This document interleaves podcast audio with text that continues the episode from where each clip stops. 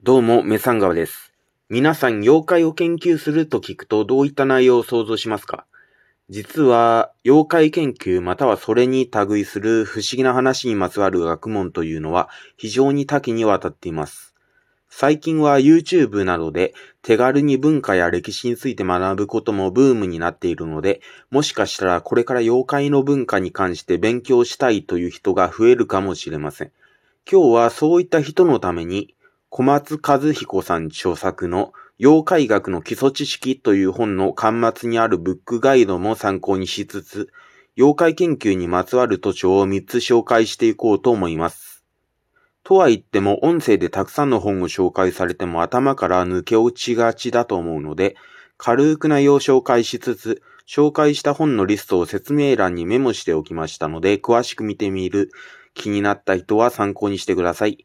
今回は一冊一冊の内容については深くは突っ込まないですが、今後はそういった具体的な話もこのラジオで話していくつもりなので、そうした話が好きな人はぜひフォローお願いします。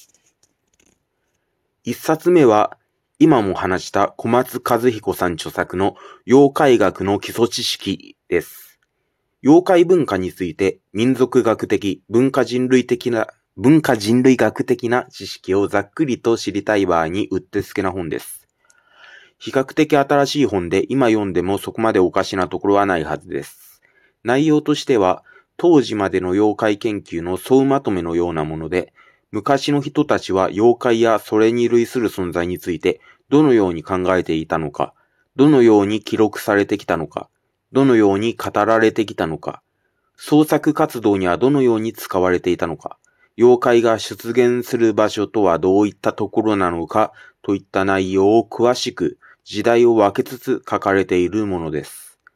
妖怪の文化や昔の人の考えを知るのに適した一冊です。また内容も、内容は少し複雑な場合もあるとは思いますが、割かしわかりやすい表現で書かれているので、初心者にも優しいとは思います。そしてこの本の端末に、妖怪研究ブックガイド、つまり本の紹介がついており、これこそ一番おすすめしたいものなんですけど、それを参考に本を読めば、さらに対象を絞った具体的な内容だったり、違った見方の研究だったりを学ぶこともできます。この音声も一応このガイドを軽く参考にはしています。これだけでもすごい嬉しいものだとは思います。2冊目は時代を逆に遡って柳田国夫の妖怪談義です。こちらは名前を聞いたことある人も多いとは思います。民族学の出発点、妖怪の文化方面での研究の出発点とも言える本です。ただ本当に出発点なので、まだまだ文化、妖怪の資料や研究についての蓄積がなかったりするので、やはり完全とは言えない内容でもあったりするわけで、しかし結構妖怪研究民族学の代名詞的な本なので、一般的な雑学になってしまっていたりもするわけです。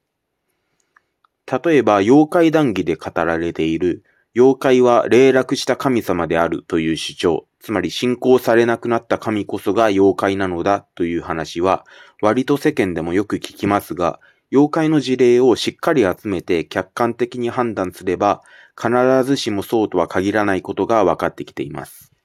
なので、この本だけを読んで妖怪とはこういうものなのだと考えてしまうのは少々危ないということを一番伝えたいと思って、この3つの本の中に加えました。つまり、新しい本と合わせて読むのが正解ってわけです。ちなみに、今言った妖怪が神の霊落という内容についての保管だったり修復だったりについては、また小松和彦さん著作の妖怪学振興が参考になると思います。3冊目は井上井上遠慮著作、妖怪学です。3冊目というか、まあ、これはあの、妖怪学という本の、なんて言うんですかね。まとめみたいな。この人はいわゆる懐疑的研究の走りと言えるでしょう。懐疑的な研究とは、超、まあ、今回は妖怪についてなので、超常現象に対して、果たしてそれは本当に科学、現代の科学で説明のつかない話なのか、と問うような研究方法で、まあ誰かとかではないですけど、非科学的に無理やりこじつけたりする、するような超常現象を否定することではないです。研究内容としては、コックリさんの仕組みを科学的に解明してみたり、棒を使った恒例の遊びですが、その種を考察していったりといった具合で、まあ謎解きですね。ただ昔の本なので科学的と言えるほど客観的な証明ができているかと言われると多分そうではないとは思います。ただそれは昔だからであって結論ありきの決めつけというわけではないとは思いますよ。また、この井上炎上さんは仏教を軸にした一種の哲学者、宗教家でもあって、症状的なことを完全否定しているわけでもないか、なかったりします。この妖怪学の目指すところは何なのかというと、巷で信じられている迷信、妖怪を科学や嘘を暴くこと、誤解を解くことでどんどん解決していき、